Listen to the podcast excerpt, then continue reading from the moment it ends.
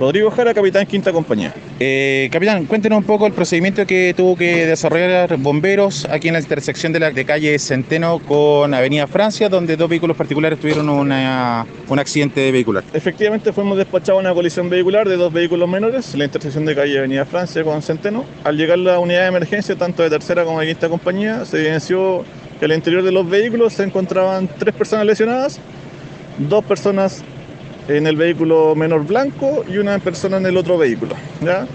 Todas estas personas se procedieron a movilizar para posterior retirar y ser evaluadas y atendidas por personal de salud. A simple vista se veían en qué condiciones. Obviamente las condiciones no eran de gravedad, pero las lesiones fueron evaluadas por personal competente. Perfecto, muchas gracias. Buenas Bueno, noches. hasta luego.